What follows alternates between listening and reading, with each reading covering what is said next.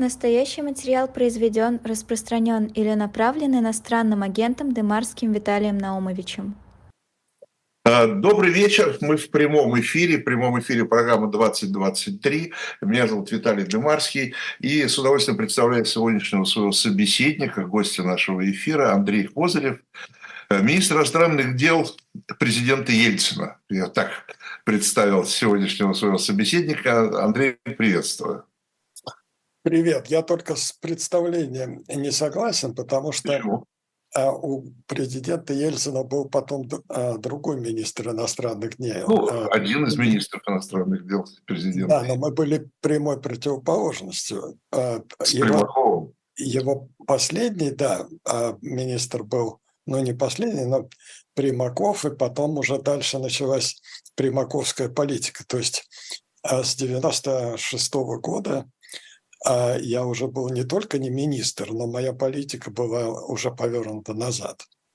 Надо было сказать первый министр иностранных дел. Вот первый министр иностранных дел Новой России. Новой это... России, это правда, да. И меня, кстати, назначал Верховный Совет, ты не поверишь. А не да? Ельцин. А Ельцин со мной встретился после того, только, как Верховный Совет Российской Федерации меня а, назначил министром. Представляешь? Верховный Совет все правильно сделал, тем не менее, он много ошибок но у него кое-что еще и правильно делал. Э, Все-таки к дню сегодняшнему. Э, Андрей Козырев, я думаю, что это не секрет, да, находится там в Соединенных Штатах, э, поэтому, наверное, такие вопросы мне больше, больше касаться именно сегодняшних американских реалий, политических реалий, э, связанных, ну, безусловно, с войной в Украине. Сейчас все больше и больше смотрят туда, как у нас говорят, через океан, да, на то, что происходит в первую очередь в Вашингтоне. Э, насколько вот эти межпартийные разногласия между демократами и республиканцами, что сказывается на всех голосованиях да, в Конгрессе, Э, насколько, э, насколько это все может повлиять на итог э, украинской войны. Я только хочу сделать одно такое вводное замечание, что я считаю страшной болезнью, тяжелой болезнью России, как да. и Советского Союза, и Кремля, который все время смотрит за океан.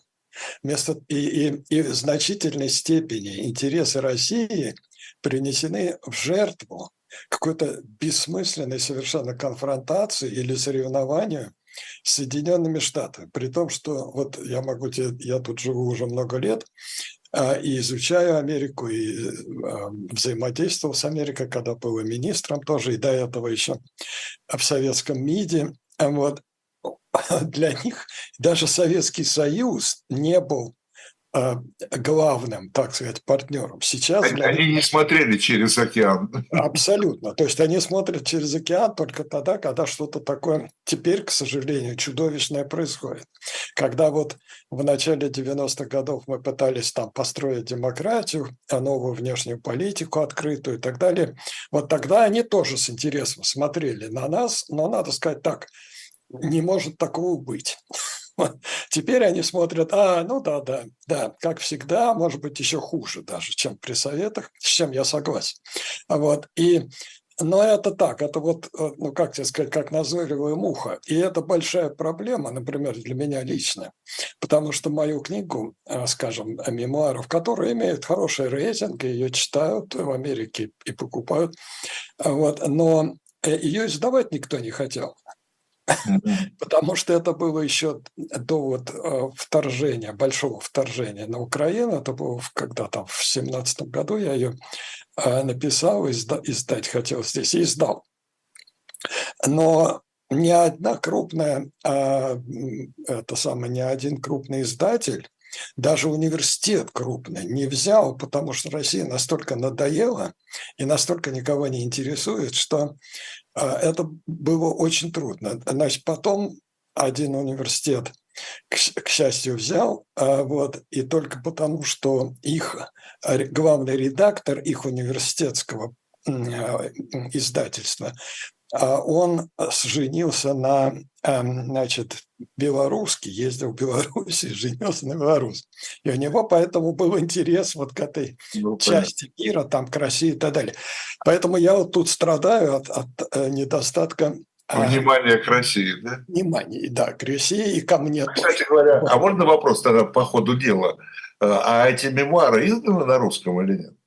Нет, на русском языке не изданы, потому что я их здесь писал, ну, и, да. в Америке имеется в виду. И, и у меня такой принцип просто, а, что надо говорить и писать на языке страны пребывания. По, ну, по возможности, конечно. Поскольку у меня такая возможность есть, то, а, и, и тем более, если ее на английском языке они хотели брать, а вот, то хотя она написана неплохо, и там у меня был хороший... Нет, ну на русском можно, может быть, в России издать?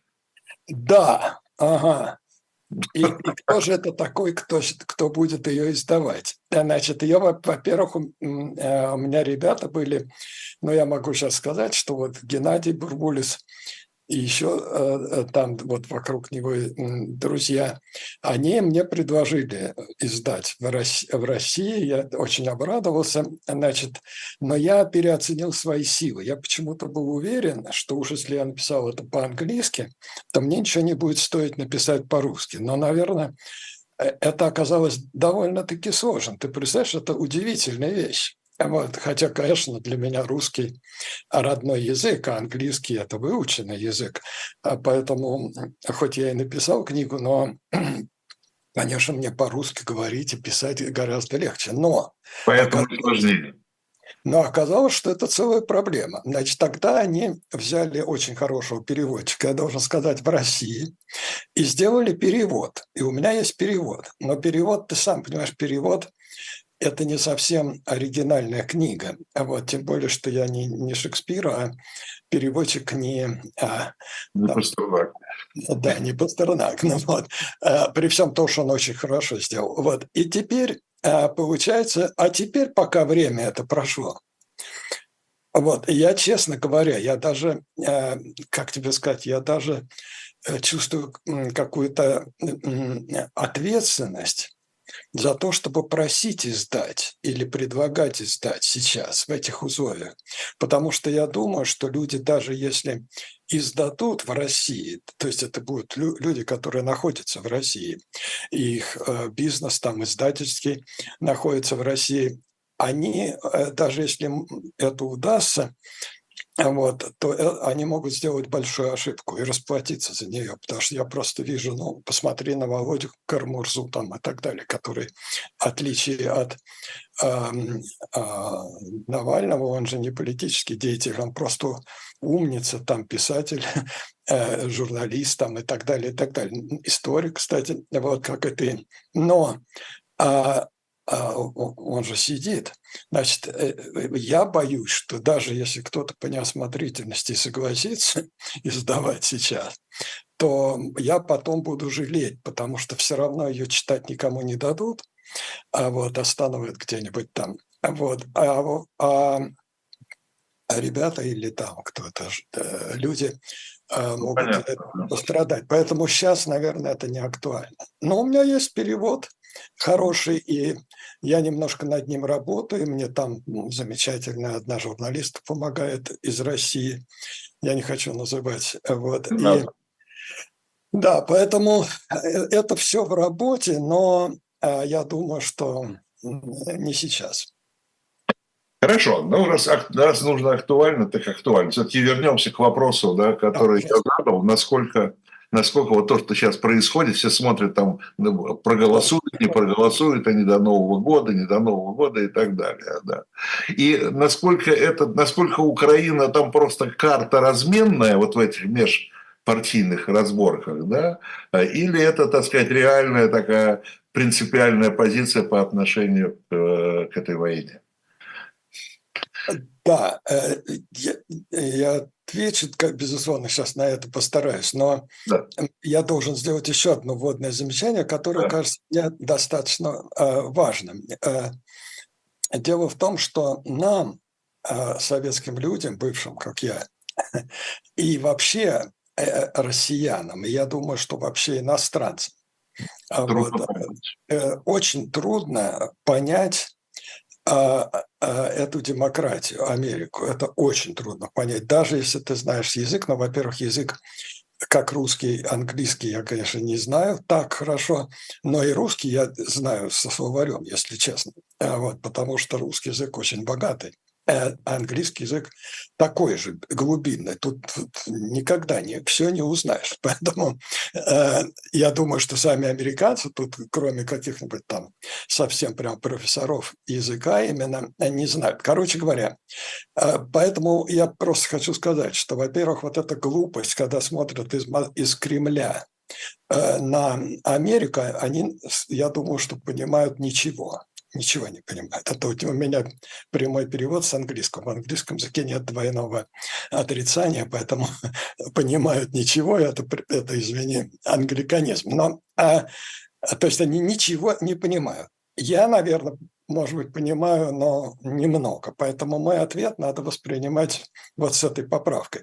Теперь, э, говоря по существу того, что ты спросил, я думаю, что и то, и другое.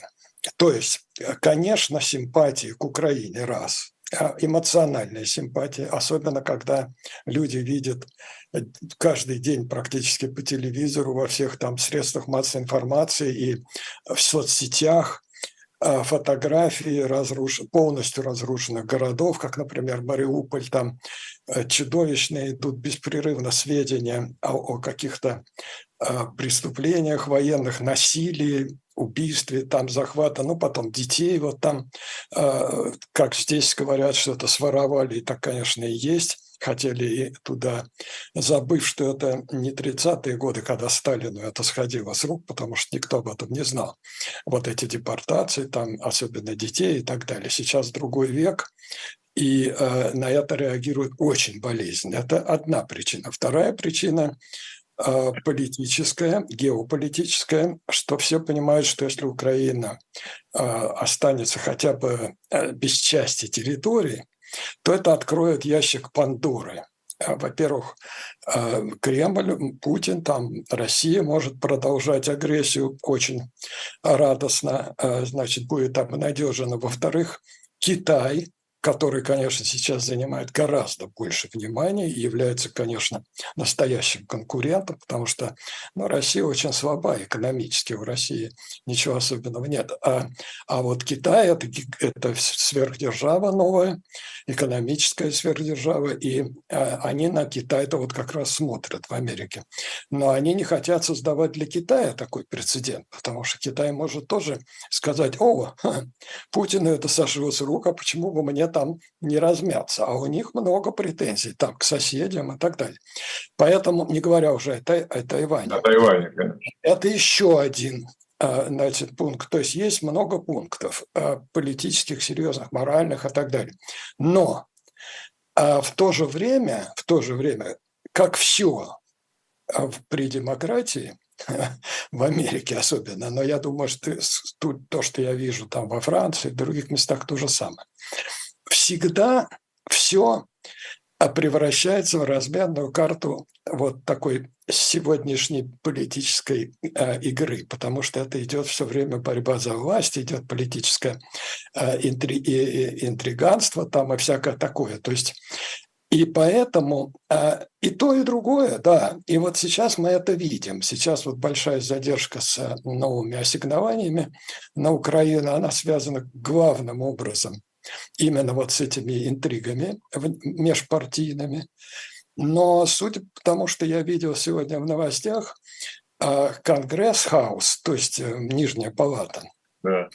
уже приняла, а, приняла а законопроект, то есть это байпартизан, то есть это обе партии проголосовали, ну там большинство, больш, большое большинство, несмотря на то, что они там грызутся и, и так далее, но они уже проголосовали за военный бюджет, а, огромный, кстати. Вот, вот на это я бы в Кремле обратил внимание, а, на то, что бюджет огромный. И в этом бюджете есть ассигнования на Украину. Я пока не могу понять, это трудно, потому что там их куча бумаг. Ты представляешь, что такое законопроект? Там, mm. Это дома. Сами э, депутаты говорят, что не успевают прочитать, потому что это год нужно, чтобы человеку прочесть эти тома.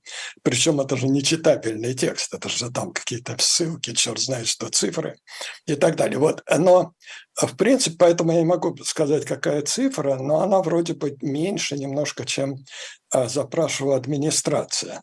Вот.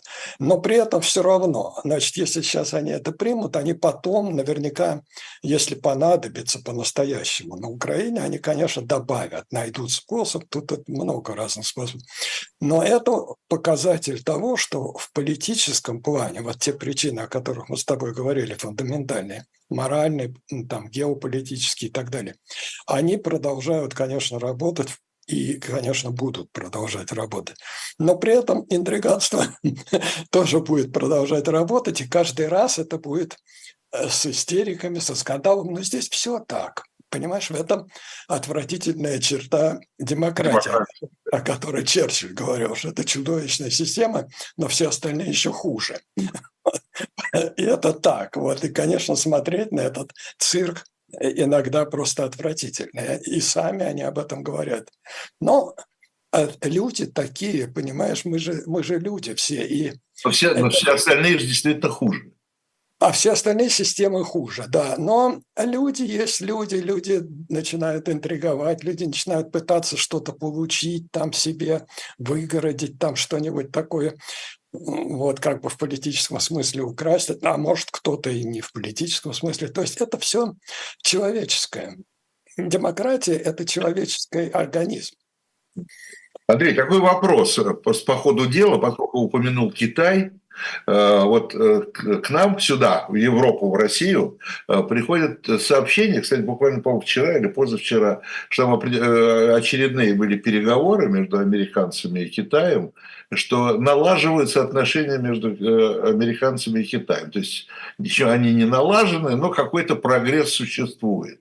Я думаю, что вот этот прогресс в тех отношениях американо-китайских, это неприятно для России скорее всего. Ну, конечно, для, не для России, а для Кремля. Потому что ну, это, да, это да. абсолютно антироссийская позиция, потому что Россия могла бы выиграть, если бы Китай и Америка э, э, меньше бодались и больше были на одной стороне. И поскольку у России из, из э, востока Китай, а здесь Запад, можно было бы как говорят, ласковый теленок двух маток сосет. Но, к сожалению, э, видишь, Кремль проводит политику антизападную, идет на поклон Китаю. Китай как бы поощряет это, но не участвует в этом во всем. И э, я как бы рад, что Путин вот во вчерашнем, что ли, выступлении а с поправкой на время, а вот, сказал, что да нет, у нас нет никакого военного союза с Китаем. Ну, то есть он наконец-то признал правду. Конечно, нет и не будет никогда. И Китай тут же сказал, да-да-да, именно, батенька, нет никакого военного союза. Но они поощряют, потому что им это выгодно. Почему выгодно? Потому что это может быть разменной монетой Э, как раз вот в спорах с Западом, ну, небольшой, но какой-то там, понимаешь, это, это такого значения не имеет. Вот, потому, в силу слабости России. А, и ее изолированности это не имеет такого большого значения ни для Китая, ни для Америки, но все-таки, все-таки, почему бы не использовать. И второе, э, это то, что они, я думаю, что это вот гораздо более глубокий мотив. Они хотят, чтобы Россия увязывала в зависимости от Китая, потому что Китай становится э, главным экономическим партнером, главным покупателем даже нефти а вот, и других ресурсов, но больше у нас и покупать особо нечего. И а, они хотят, чтобы зависимость России в экономике и, конечно, постепенно это будет все равно и уже распространяется на политику. И вот это для них интересно. Не потому, что это против Америки что-то даст, это ничего не добавит, а против там Америки, Запада и так далее, э, кроме как вот разменная карта. Но это, конечно, а, ликвидирует а, исторического конкурента, потому что Россия и Китай всегда исторические, веками. Были конкурентами. И у Китая есть обида, что у них, как они считают, отняли территории, и они хотят их вернуть. Кстати, это огромная территория. А, там на Дальнем Востоке в Сибири, и это богатые территории. Вот как раз нефтишка там и всякое такое, да, завозишка, это все там.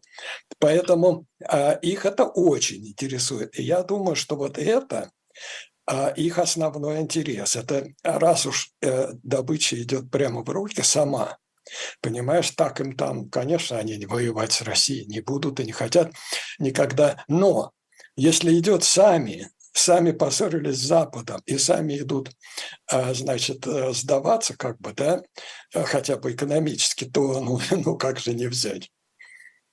Андрей, а вот такой вопрос. Здесь тоже довольно распространенная эта точка зрения, что э, Америка не очень хочет поражения России в этой войне, что она дает ровно столько вооружений Украине, чтобы Украина не проиграла, но не для того, чтобы она нанесла такое сокрушительное поражение России. Потому что Запад, якобы и Соединенные Штаты, Штаты в первую очередь, боятся проигравшей России. Так же, как они боялись распада СССР, да, также они боятся, что проигрыш э, поражения России приведет к распаду России и опять же там с непонятными последствиями и в частности, конечно, у кого в руках будет ядерное оружие. Да, безусловно, это есть. А, а другое дело, что всегда, когда мы говорим про Америку, а, э, надо понимать, что Америка очень разнообразна. И даже внешняя политика. Я вот с этим мучился чудовищно. То есть, когда ты находишься в конфронтации с Америкой, это гораздо все проще, когда вот мы были в Советском Союзе и так далее. Потому что конфронтация, особенно если они смотрят очень негативно, вот как сейчас на Россию, я понимаю, что э, моему бывшему заму, а, а Сереже Лаврову, ему сейчас легко, потому что мы выросли в этом э, в свое время, да, и при конфронтации все эти нюансы, они так имеют небольшое значение. Но если ты начинаешь жить в мире и сотрудничать, и, и воспри... Э, то есть у тебя отношения нормальные, вот как мы пытались в начале 90-х, и как раз э, Лавров тоже работал тогда в США, там э, много, несколько лет. Вот он у меня работал заместителем прямо, а потом в ООН работал. И он тоже тогда, вот тогда, мы хлебнули вместе все что, что это такое? Американская политика, когда она не, понимаешь, не ограничена только вот конфронтацией, например, как с Советским Союзом. Тогда оказывается, что а, есть много внешних политик Америки одновременно. Почему? Потому что есть Конгресс. Например, вот сейчас, а, значит, Конгресс диктует, сколько денег дадут Украине. Это Конгресс диктует, это не, не Байден. Что там Байден не хотел, а он не может этого делать. То же самое, как, например, Трамп э, идет сейчас президент и второй раз заявил, что он э, собирается выйти из НАТО. Вот как раз вот в этом законе, который сейчас приняла палата представителей, и совершенно очевидно, что его примут ну, я думаю, почти без изменений в Сенате, и, конечно, Байден его подпишет, потому что это э, двухпартийный закон с большим большинством. Вот в этом законе уже вписали, что американский президент, кто бы он ни был, не может выйти из НАТО. А может сделать только Конгресс. То есть, понимаешь, вот тебе внешняя политика. Какая будет внешняя политика Трампа? Та, которую он обещает, что он из НАТО выйдет, хлопнет дверью. Нет, батенька, будет э, внешняя политика Конгресса. Да тем более это закон, а закон здесь э, принять трудно, но изменить его потом это вообще на грани невозможности. Поэтому э, ответить на этот вопрос очень трудно. Как, значит, какая внешняя политика? Да, есть элементы, конечно, есть группировки. Здесь и говорят, что в Белом доме, хотя это не трудно сказать, кто именно. И судя по поведению Байдена, у него есть такие, а, знаешь, а, разрядочный еще с тех времен, потому что он тогда, эм, он уже был во внешней политике, там и помнит да. это, вот, а, то у него есть такие представления, что ну, можно как-то договориться, и что вообще, вот сейчас они опубликовали данные, э, а им тут э, склонны верить, потому что Пентагон и разведка, она очень редко открывает рот по таким вопросам, но если открывает, то, скорее всего, это довольно достоверно, что больше 300 тысяч э, российских жертв уже за время этой войны. 315 они называют цифру, 315 тысяч. Насколько я помню, в Афганистане около 15 тысяч было всего за все время. А здесь вот за эти два года, еще не полных, уже 315 тысяч. Я понимаю, что Кремлю, Путину это все до лампочки, это все а, то, что у нас называется пушечное мясо, но а для них здесь это какая-то совершенно астрономическая цифра потери в войне. Это сравнимо с их потерями а, в войне против Гитлера. А, то есть ни одна война, там никакая вьетнамская, ничего не... В Вьетнаме меньше, да? Во Вьетнаме таких, да? Таки, да нет, таких цифр вообще нет, там, чтобы сотни тысяч и так далее. То есть, значит, а, для им кажется, что это, конечно, должно вот, вот сейчас Путину доложат, вот сейчас Путин увидит, и он скажет, не, не, ну это же невозможно, это же наши россияне гибнут там каждый день э, в таких количествах и так далее. Какая война? Они не понимают природу нашей, к сожалению, российской власти, которая на это начихает на людей. Значит, но для них это непонятно, и по, для всех практически. Вот. И поэтому э, они все время ждут, что вот сейчас там э, утром встанет кто-то, отре, так, протрезвеет. Я не говорю, что там кто все, все пьют в, в Кремле, но, да, в кавычках, протрезвеет, да, вдруг посмотрит на эти цифры и скажет, да вообще, а зачем это все нужно? Что? Что города, уничтожили там столько людей, украинцев. Это же, в конце концов, действительно наши братья. И, и, и своих уже положили 300 тысяч. Ну, все, ну, хватит. Вот. И вот эта иллюзия, а, она давлеет. А, вот. Но есть, конечно, люди, которые боятся э, как ты совершенно правильно сказал, да. Интересно, что они заботятся о России больше, чем сами россияне.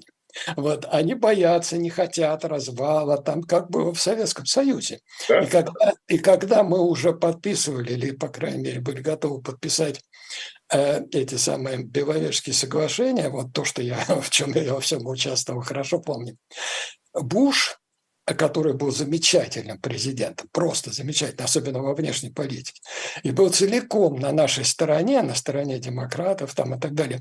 Но он поехал в Киев, не уговаривал, не, не, не уговаривал украинцев как раз не выходить из Советского да. Союза. Поэтому да, они и тогда хотели сохранить Советский Союз, и сейчас всеми силами хотели бы сохранить Россию и не допустить ее падения. И они, конечно, если хочешь, переживают что Россия пойдет вот так на поклон Китаю, потому что все хотят, чтобы была э, Россия, там нормальная страна, нормальная страна, Китай опять Европейская. Россия, да? Да, европейская Россия, потому что это европейская, потому что у них есть симпатии э, к европейскому прошлому, если хочешь, к религиозному, хотя там у нас эти православие, а не католицизм. Но и в Америке католицизм – это крошечная, но не такая большая часть. Здесь а больше, там, не знаю, 300, это по самому минимальному счету, 300 различных конфессий,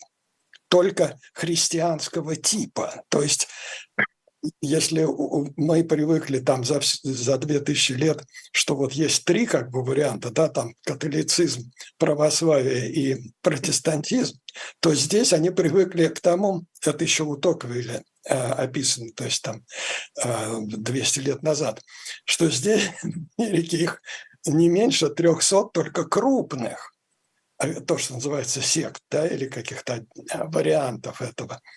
Тут вот выходишь на улицу, видишь церковь, и я, так, да? я так и не, не выучил, не могу понять, в чем разница там этих церквей. Понимаешь, это все христианские. Я когда захожу посмотреть, что там такое, там везде распятие, то есть это явно христианские, это не мусульманские. Я, про, я не говорю про мусульманские, ага. я не говорю про э, там иудейские там или какие-то еще, которых тоже полно, кстати. И они разные. Вот, то есть говорить, что в Америке есть там какая-то единая религия, это вообще, конечно, нет. Но симпатии очень у многих, конечно, потому что их больше, наверное, прохристианских, таких а христианских или христианских, но неопределенного, ну, для нас неопределенного типа.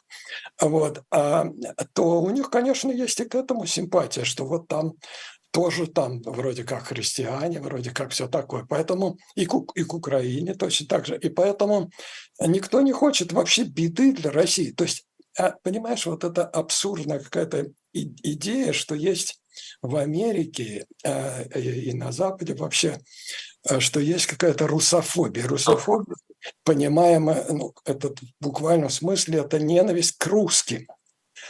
Вот наоборот, симпатия к русским, созданная не знаю, Достоевским, Толстым, там, Чайковский, тут, тут пойди в любой э, этот самый центральный какой-нибудь, вот сейчас на Новый год, вот сейчас на Новый год, а в любом э, более-менее приличном театре, начиная там с центральных в Нью-Йорке, там в Вашингтоне и в других местах по всей, по всей стране, будет идти э, Щелкунчик, Чайковским, с Чайковским. Скорее всего, э, в постановке Баланчина который тоже русский, э, ну, иммигрант, естественно, и так далее. А если ты пойдешь на, в концертный зал, то просто так вот на, на, на бум, да, Лазарев вот пришел, там купил билеты и, и вошел. Ты очень часто попадешь на Рахманинова. Ну, конечно, симпатия, симпатия на того же Чайковского, на того же, я не знаю, даже Мусорского иногда. То есть, но на Чайковский и, и Рахманинов, например, это вообще Э, процентов 70, что ты попадешь именно на них. Представляешь, вот так вот, просто ни с того ни все. Ну, понятно. Это, что... это повседневная, повседневная часть культуры. И, и как они могут ненавидеть э, источник этой культуры? Они очень э, хорошо, бережно и э, творчески относятся к нам. Ну да. К русским.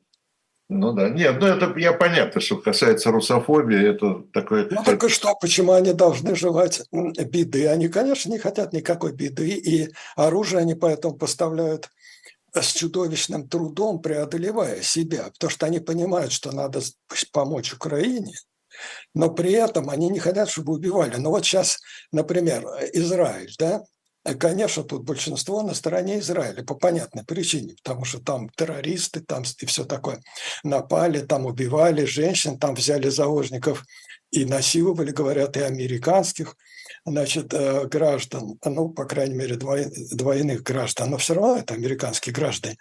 Значит, и тем не менее, э, здесь огромная волна, что вот надо, надо, конечно, добить этих э, хамасовцев, и надо помочь Украине, этому Израилю э, в военном отношении. Они это делают и будут делать. Но при этом а они все время говорят, ну, как бы сделать так, чтобы вот как можно больше сохранить жизни, чтобы не погибли там эти самые э, палестинцы, которые ни в чем не виноваты. Это действительно так. Но также и здесь. Им жалко этих 300 тысяч, в отличие от нас, погибших русских. Потому что они понимают, что это просто парни, какие-то люди. Они что, э, кремлевцы? Кремлевских детей там нет Самих кремлевцев там нет. А там обычные люди, и, конечно, их жалко, конечно, жалко, и, конечно, им э, трудно, как бы вот морально, что э, в том числе и американским оружием убивают русских, им это совершенно не хочется. Но они дают оружие и будут давать, потому что это прямая, наглая агрессия по международному праву, с которой никто не будет мириться. Э, вчерашнее выступление, мы уже упоминали, вчерашнее выступление Путина вот на этой прямой линии вместе с пресс-конференцией, там какая-то путаница была, но неважно. Э, ну, не только меня, там многих наблюдателей, как у нас говорят, удивило, что Путин, э, человек, который ведет войну, да, который начал войну, очень мало о ней говорил вчера. Он со своим народом больше обсуждал, там, сколько стоят яйца, Понятно, что это всех людей волнует. Вот. Но все-таки идет война, да, э, и э, все ждали каких-то его заявлений, которые могут как-то хотя бы показать намерение Москвы. Но вот с одной стороны, э, он был не очень агрессивен в отношении Запада, надо сказать, вчера. Он, он был так помягче, я бы сказал, да, даже, даже предполагал возможное там восстановление отношений. Как всегда, да. Да, как всегда. Но э, жестко-то вот непонятно по поводу этих мирных переговоров. Готов он к переговорам или не готов? Москва все время говорит, готов. Мы готовы. Э, да, но а под переговорами, я так понимаю, они имеют в виду капитуляцию. Конечно, диктат. Но это, это так же, как и внутри. Они готовы к переговорам с оппозицией на условиях капитуляции. Вот если ты меня поддержишь, это вот наше понимание, э, как это называется, в политическом смысле, не в, не в религиозном, а в политическом соборности и единства. Единство и соборность – это когда ты кланяешься мне понимаешь, в церкви и смотришь на икону, но думаешь э, про то, что это я вот там главный, да? А, а, а если ты споришь, то это уже, а, а, это уже не единство, это разрушение единства. Так и здесь. Да, он говорит, я готов к переговорам, а как а, как я буду захватывать и как Украина будет а, жить там подо мной, да, там под Россией, ну, условно говоря. Ну, ну, это же, ну, никто на это не обращает внимания, кроме тут, тут есть, конечно, то, что Ленин называл в свое время еще полезные идиоты. Полезные идиоты, да? да. Ну, есть, да. Ну, да. Ну, полезных идиотов еще больше в Европе, по-моему. О, полно. Если уже Но тем не менее, тем не менее, опять-таки, вот ты смотри, вот есть а, этот э, Арбан, да, этот самый Венгрия. Венгр, да. Я, конечно, не могу себе поверить, что Венгрия, которая в свое время там пострадала в 1956 году и была одной из э, самых демократических таких настроенных государств, когда вот э, разрушалась стена, там вот эта вот берлинская и так далее. Я тогда помню, а, мы сотрудничали с венграми очень близко, а, когда я был министром. Но то вот как-то так получилось. Но они торгуют, конечно, это чистое проститу... проституирование. То есть они просто хотят заработать, и действительно они шанта... шантажом сейчас получили 10 миллиардов, там что ли, или миллионов, миллиардов этих евро. Но Евросоюз все равно выделил очень большую сумму, это не последняя сумма и не первая, на помощь Украине, и все равно Германия э, тоже не хотела, так же, как Америка, по той же самой, по сути, по тем же причинам.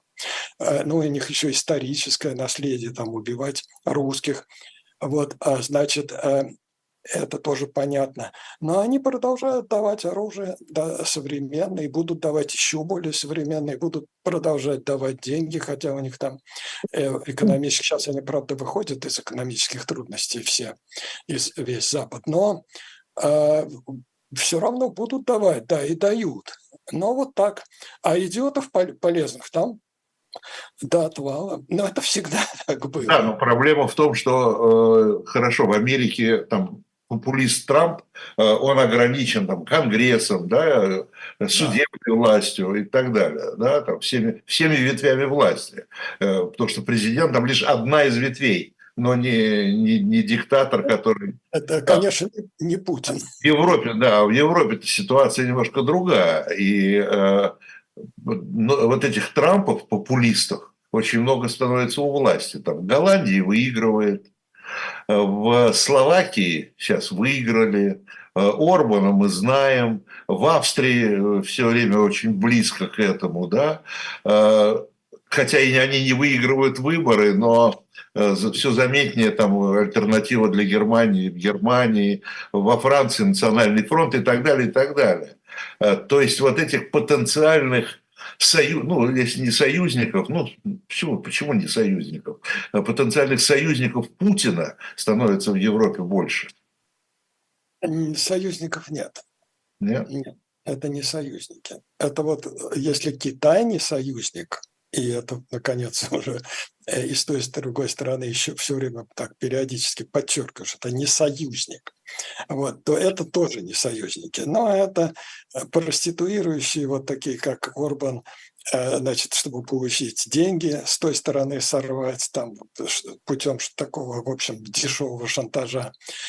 А опять-таки, вот эти демократии эм, западноевропейские, их тоже трудно понять. Наверное, еще труднее, чем мне, по крайней мере, чем американским. А, хотя, наверное, в силу эм, того, что Америка такая гигантская страна, то, наверное, здесь не намного проще. Вот. Э, но там это все сложнее.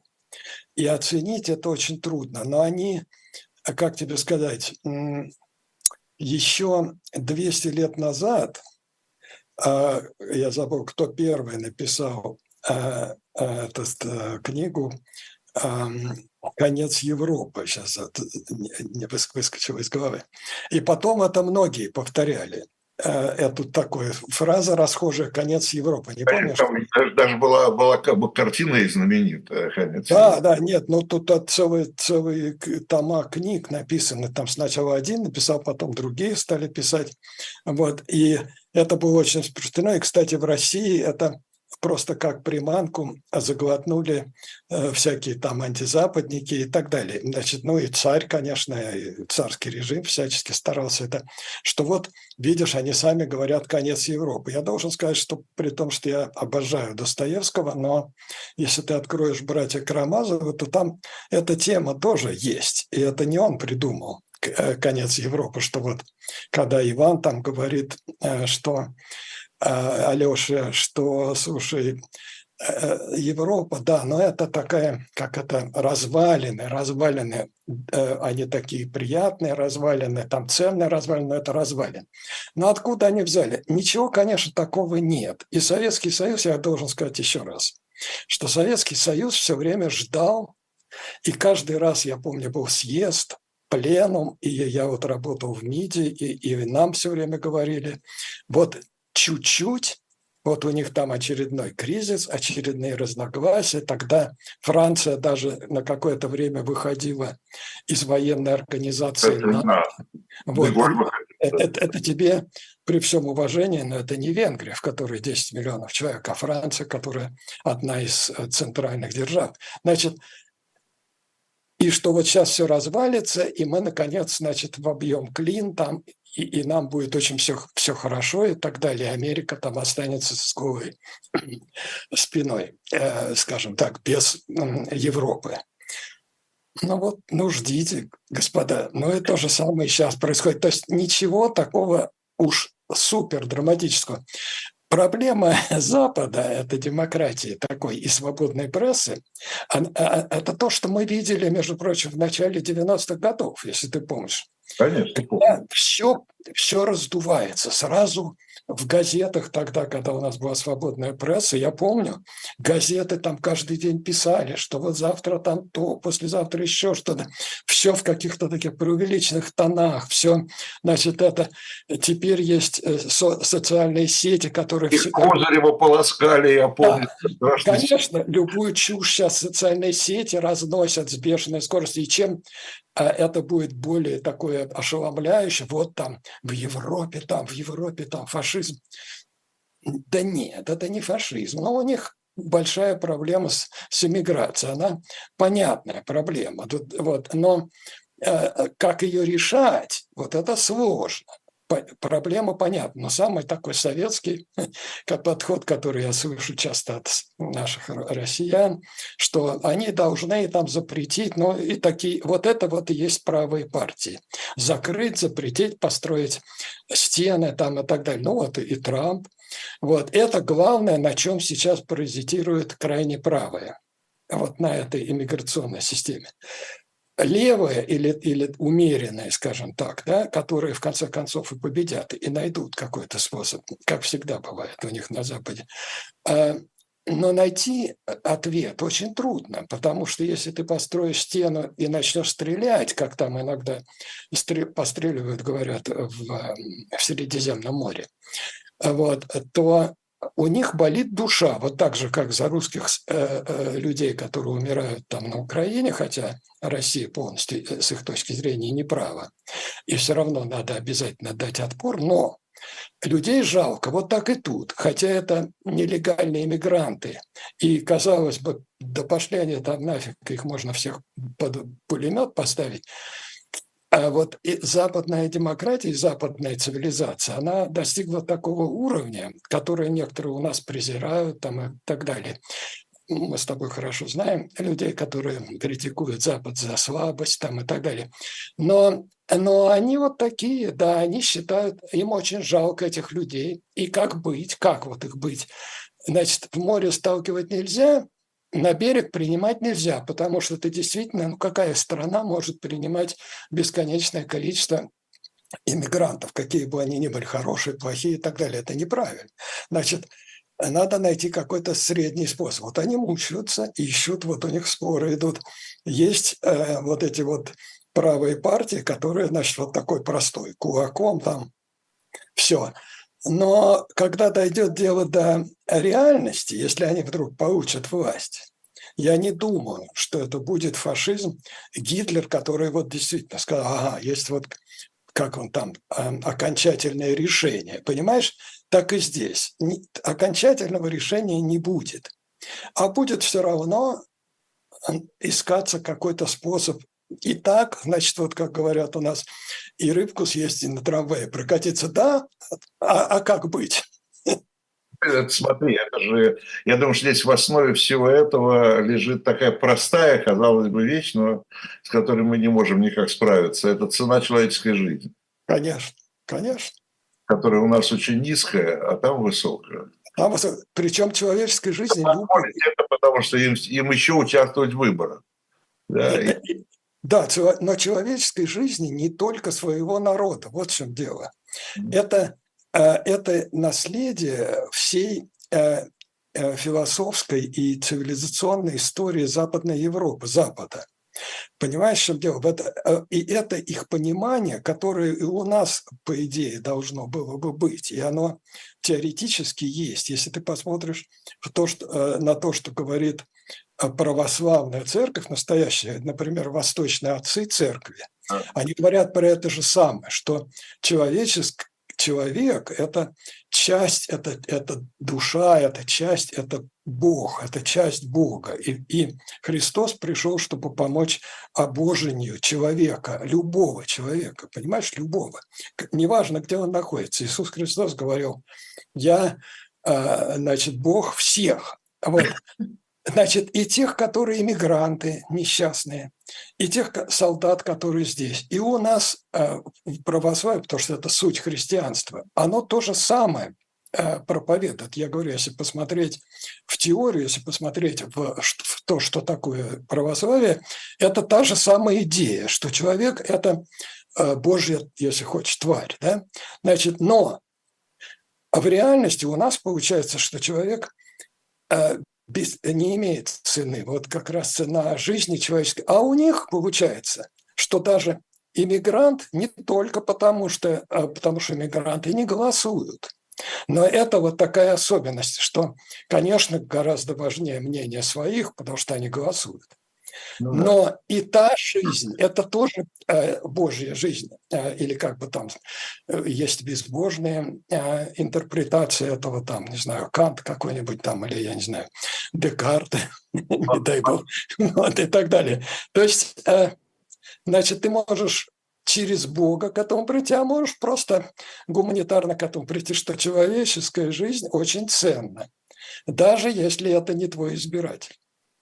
Да, но здесь э, буквально, ну, сколько там прошло, недели две, по-моему, э, когда где-то Путин выступал с абсолютно прямо противоположным э, я бы сказал, таким морально-этическим заявлением, да, когда он сказал, что да, жестокая была Орда, да, но э, она не, не значит, нашу культуру э, не уничтожала, а Запад вот молодец Александр Невский, значит, дал отпор Западу, потому что Запад почему-то, значит, он считает, что он приходит в Россию или пытался там прийти в Россию для того, чтобы разрушить э, русскую культуру. Так вот, лучше Орда со своей культурой и жестокостью, чем, значит, Запад э, со своей культурой. Но я, у меня есть ответ на это. Я хоть не историк там великий, но у меня есть ответ. Очень простой. Церковь, церковь в том числе православная церковь, да, и католическая, и любая церковь. Это человеческая организация, это политическая организация, которая стремится к распространению своей, там, своей точки зрения и своего влияния, и своей власти и так далее. То есть это, это не, не религиозное в полном смысле. И, значит, если Иисус Христос, христианство, говорит то, о чем я тебе говорю, и в Западной Европе. Это поддерживается не только христианством, и не столько, кстати, даже обязательно там э, э, Ватиканом, который там за свою историю тоже наворотил черти чего. Значит, именно потому, что это политическая организация. Но опять-таки Канты, там всякие Декарты и так далее, они все это еще и объяснили без Бога фактически. Да? Если не прямо без Бога, то философскими путями. То есть почему... это и это, да, и это, между прочим, все изучается в школах до сих пор в Европе. И это часть культуры, не, не только часть религиозной, но культуры. Значит, и а, вот в этом особенность, понимаешь? Да, и поэтому православная церковь в свое время, тогда еще, сказала, что да нет, лучше нам пойти в Орду, тем более, что Орда обещала, и так и выполнила это обещание, они церковь не притесняли. Абсолютно нет. И они вообще терпимы были к, религии, потому что им наплевать было на религию. У них своей религии толком не было никакой. Да, они хотели получать эту мзду, и как это там называлось, я забыл, налог этот, который они ввели. Вот. А, и все, они больше ничего не хотели. Они хотели подчинения и хотели получать, э, как это называлось тогда, значит, а, получать, да, да, ну, а, в общем, получ, фактически это был налог. Ну, Значит, сбор, да. И вот, и все. Вот давай бабло не, не восстав... Там, а, а делай, что хочешь. Поэтому они и назначали. И, кстати, того же самого э, всеми уважаемого Александра Невского, он пошел туда, получил ярлык, так он был просто князем, а стал, получил ярлык от них. И ничего не изменилось для него, в сущности, ничего не изменилось. Он, но только что он правил не просто потому, что он там был наследный князь, а еще и потому, что ему Орда дала ярлык. Но ему править, кстати, было гораздо лучше, потому что за ним стояла а, мощь, военная мощь Орды. И говорят, что когда ему там кто-то не подчинялся, из князей, как это было принято во времена а, до того раздробленности вот этой вот княжеской там усобицы и так далее. Тогда он говорил ордынцам, или, по крайней мере, эти знали, что он может сказать хану, а с ханом там уже разговор другой, понимаешь? Это тебе не вопрос, там, кто старше и кто младше. Вот. А поэтому голову оторвут и все. Значит, а вот это было удобно. И для власти оказалось удобно, и для церкви оказалось удобно. И в этом смысле и говорят, что да, а Орда сохранила а, культуру в том смысле, что церковь сохранила православную, полностью не трогала. Значит, и, и это называется культурой. Да, эта часть культуры очень важная тогда, конечно, была. А если бы пошли к Западу против, вместе там объединились против Орды, что вообще теоретически, ну, в истории не бывает сослагательного наклонения, но теоретически это было возможно, и там были предложения, такие были, такие даже переговоры вроде бы, вот, то а, там была опасность какая? Католицизма. А вдруг католицизм, вот почему сейчас, вот сколько лет прошло после Советского Союза, а папа так и не приезжал в Россию.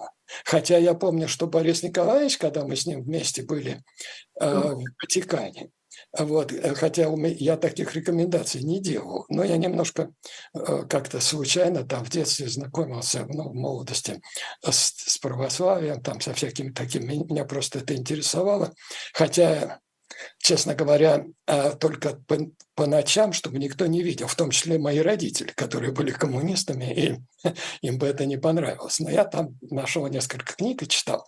А вот, поэтому я так представлял себе, что есть, а, значит, анафема там и так далее. Но Борис Николаевич, он, конечно, человек был в этом отношении простой.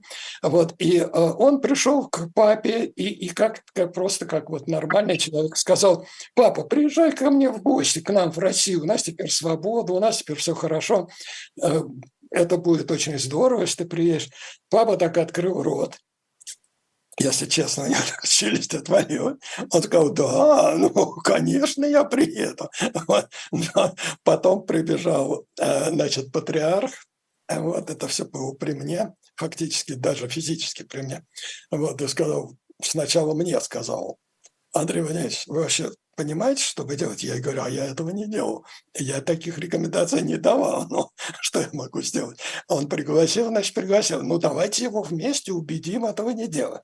Я говорю, ну, я как бы не хочу в ваши дела там вмешиваться, но я э, тоже считаю, что это может быть преждевременно там и так далее. В общем, но я говорю, ну, это не мое дело. Мое дело э, министр иностранных дел, я, я государственный чиновник, а не э, религиозный. Церковный, да. Вот, церковный. Но я говорю, э, вы уж сами там, ваше свидетельство. И он только э, пошел тогда к Ельцину, вот, потому что он сначала думал, что это я там как-то виноват. А вот, а, или что через меня можно воздействовать. Но он пошел и объяснил ему, что да какой папа? Папа – это католицизм, а у нас тут православие, только нам этого не хватает. Вот то же самое, что было 700 э, лет назад. Андрей, вышло наше время, к сожалению. Вот, говорил бы и говорил бы еще, но мы еще в скором времени еще встретимся. Э, а наша аудитория, скажем, на всякий случай, если кто вдруг не понял, что это была программа 2023 с Андреем Козыревым, первым министром иностранных дел Новой России. Меня зовут Виталий Демарский. До встречи. Спасибо. Спасибо. Спасибо.